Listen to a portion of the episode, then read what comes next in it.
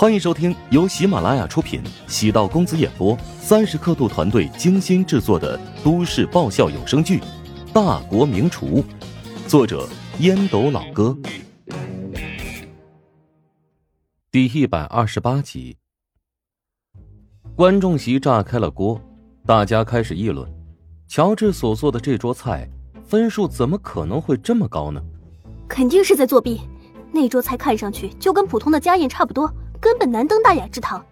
好望的三头雁登峰造极，堪称教科书级别，怎么可能比他的分数还高？难道真是驸马爷就可以为所欲为了？田正自然也猜到了会出现这个结果，会引起满场喧哗。这比分是他和正泽两个人拍板定下来的，即使评委当中也有很大一部分都在质疑乔治的这桌酒宴。正泽给田正一个眼神。田正知道，他让自己面向所有人解释，答疑解惑，否则难以服众。田正从主持人那边找到话筒，环顾四周，声音低沉，仿佛压抑着莫名的兴奋和喜悦。这时，突然有一个身影冲了出去，夺过了田正手中的话筒。郝望怎么突然冲到台上了？难道他是质疑这个结果？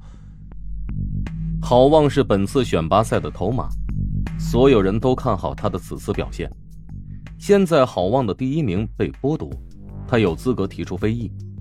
对于怀香集团而言，也将是一次巨大的考验。选拔赛是为了筛选出优秀的人才，为厨师团队储备人才。郝望不仅代表着自己，还代表着其他选手。郝望如果闹大一点怀香集团必须要做出说明，否则会寒了很多人的心。我站在这里，必须要跟乔治道歉，为我之前曾经说过很多伤害他的话，而表示真诚的歉意。好望的话宛如平地惊雷，让所有人感到莫名其妙。好望这是怎么了？他吃错药了吗？还是因为失败，暴怒之下得了失心疯。我师父曾经跟我说过：“人外有人，天外有天。”我以前太过于自信，乔治给我上了一课。他刚才这桌菜是地道的淮南菜，无论是创意、底蕴还是地位，都要远远超过三头宴。在场的所有人都是餐饮行业的从业者，绝大多数都是淮南菜系的传人。淮南菜在近几年来一直在国宴上占据主导地位，以菜品的精致、底蕴独领风骚。但凡研究过淮南菜系的历史，就离不开红楼菜。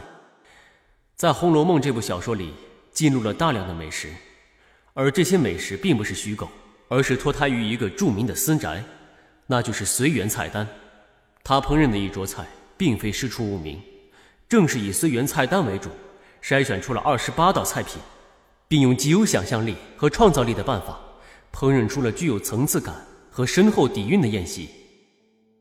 前面有很多人在质疑乔治这桌宴席的正统性，认为它并不是淮南菜。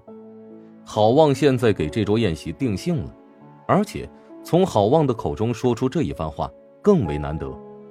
大家对随缘菜当然不陌生，随缘菜。是正统的淮南菜，只是它距今失传有两百多年。提起随园菜，不得不提随园主人袁枚。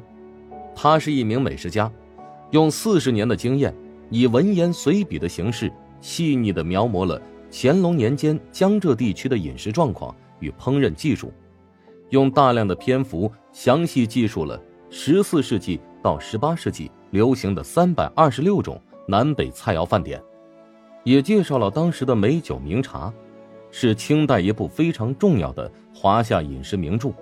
全书分为须知丹、芥丹、海鲜丹、姜鲜丹、特生丹、杂生丹、羽足丹、水足有鳞丹、水足无鳞丹、杂素丹、小菜丹、点心丹、饭粥丹和菜酒丹。这部书长期被公认为厨者的经典。有趣的是。袁枚只能算是一名美食家，而不能算是烹饪家。他本人并不会厨艺。至于随缘，也是一个有来历的地方。随园位于琼津余脉小仓山一带，原为《红楼梦》作者曹雪芹祖上林园。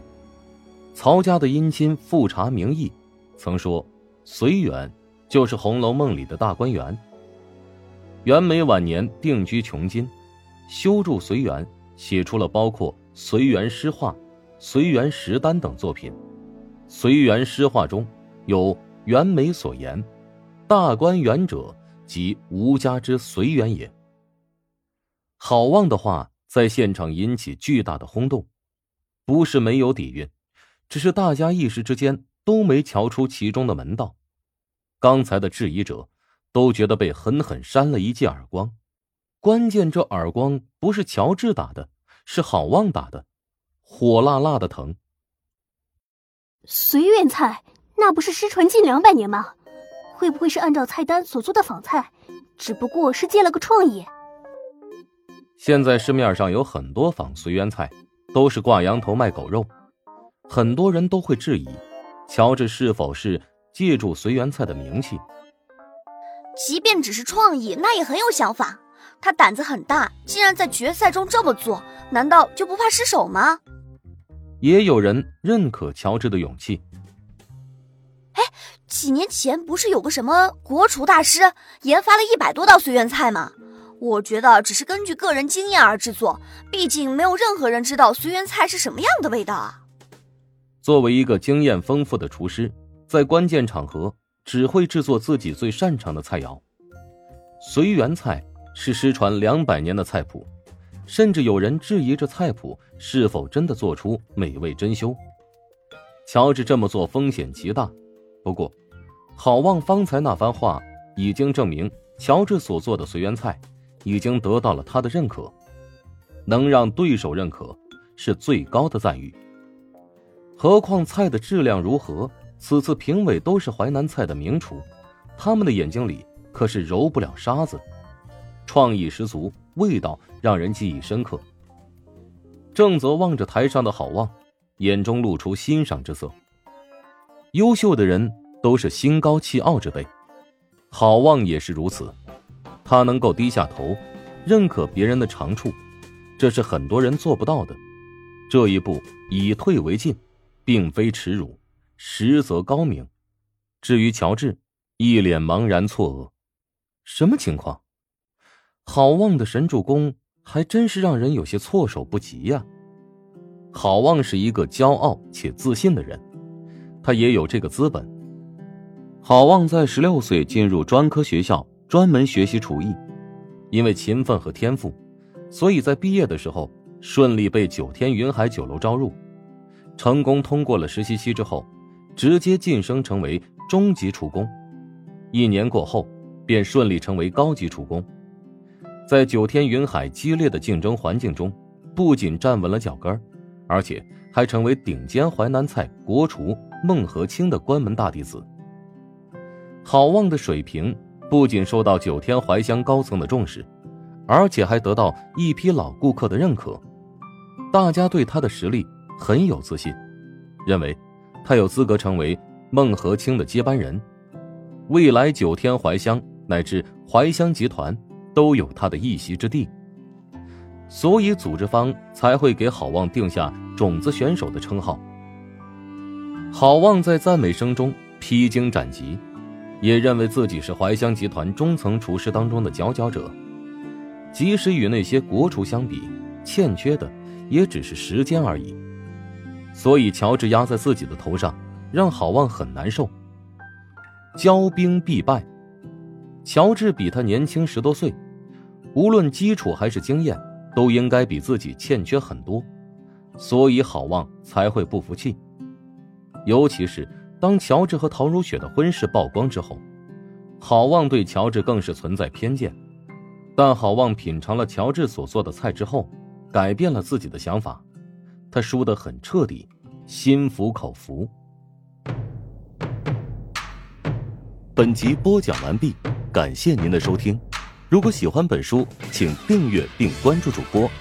喜马拉雅铁三角将为你带来更多精彩内容。